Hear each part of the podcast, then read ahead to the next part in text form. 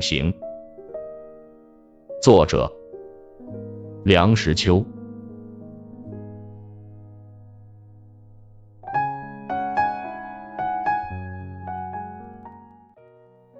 黯然销魂者，别而已矣。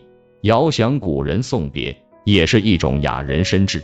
古时交通不便，一去不知多久，再见不知何年，所以南浦唱之离歌，灞桥折条杨柳，甚至在阳关敬一杯酒，都有意味。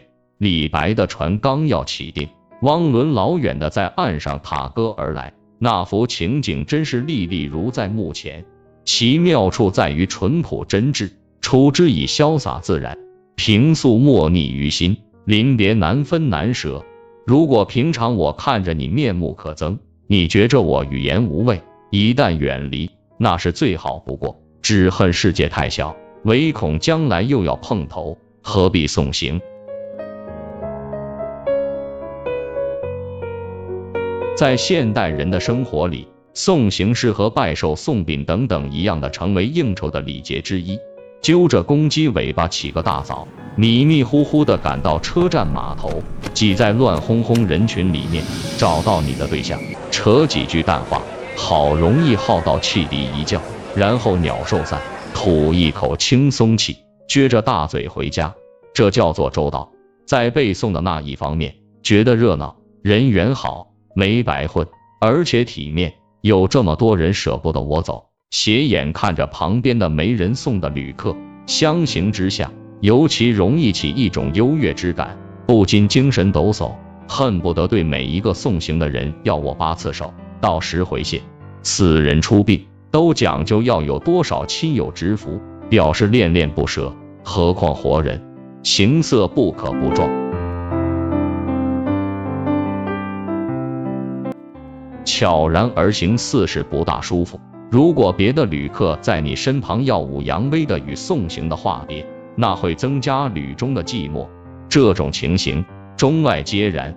Max Gergong 写过一篇谈送行，他说他在车站上遇见一位以演剧为业的老朋友，在送一位女客，时而融融情话，偶尔泪湿双颊，终乃泣离一声，勉强一直哽咽。向女郎频频挥手，目送良久而别。原来这位演员是在做戏，他并不认识那位女郎，她是属于送行会的一个职员。凡是旅客孤身在外而愿有人到站相送的，都可以到送行会去雇人来送。这位演员出身的人当然是送行的高手，他能放进感情，表演逼真，客人纳费无多，在精神上受惠不浅。尤其是美国旅客，用金钱在国外可以购买一切。如果送行会真的普遍设立起来，送行的人也不予缺乏了。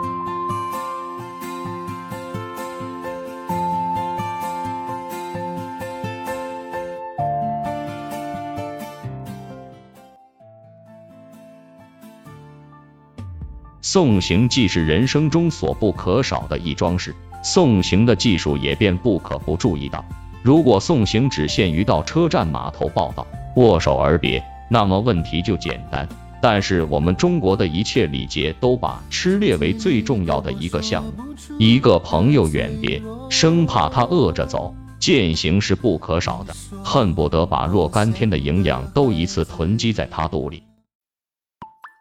我想任何人都有这种经验，如有远行而消息外露。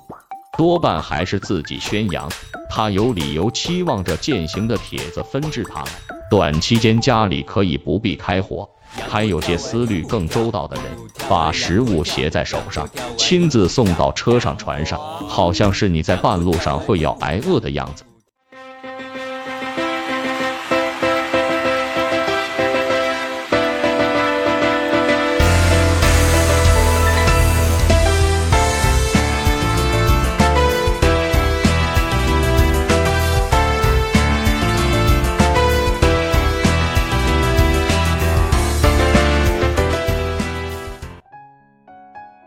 我永远不能忘记最悲惨的一幕送行。一个严寒的冬夜，车站上并不热闹，客人和送客的人大都在车厢里取暖，但是在长得没有止境的月台上，却有黑查查的一堆送行的人。有的围着斗篷，有的戴着风帽，有的脚尖在洋灰地上敲鼓似的乱动。我走近一看，全是熟人，都是来送一位太太的。车快开了，不见他的踪影。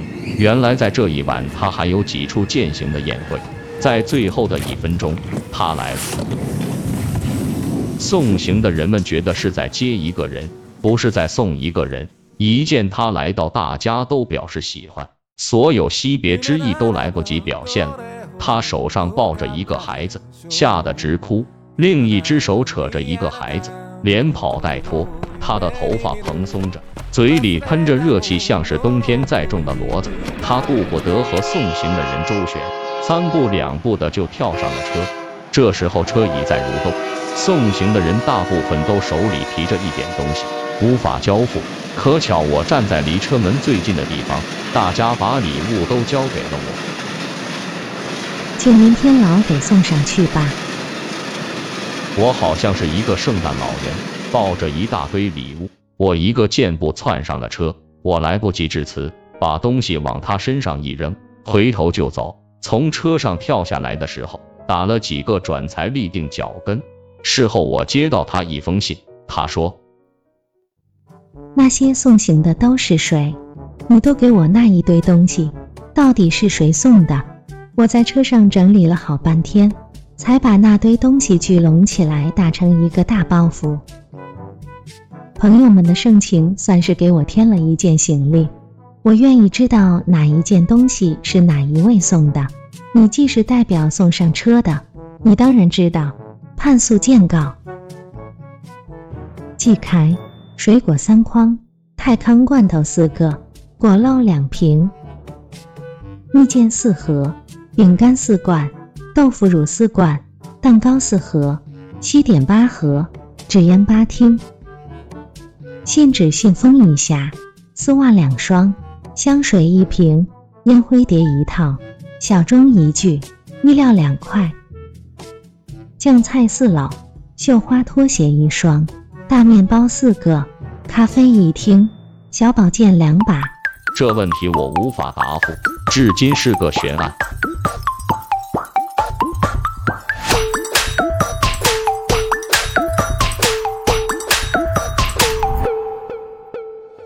驼跳完鹦鹉跳，鹦鹉跳完羊驼跳，羊驼跳完鹦鹉跳，羊驼，羊驼跳完鹦鹉跳。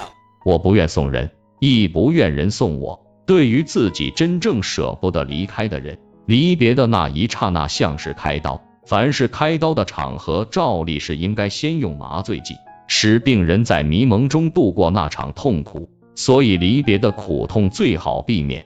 一个朋友说：“你走，我不送你；你来，无论多大风多大雨，我要去接你。”我最赏识那种心情。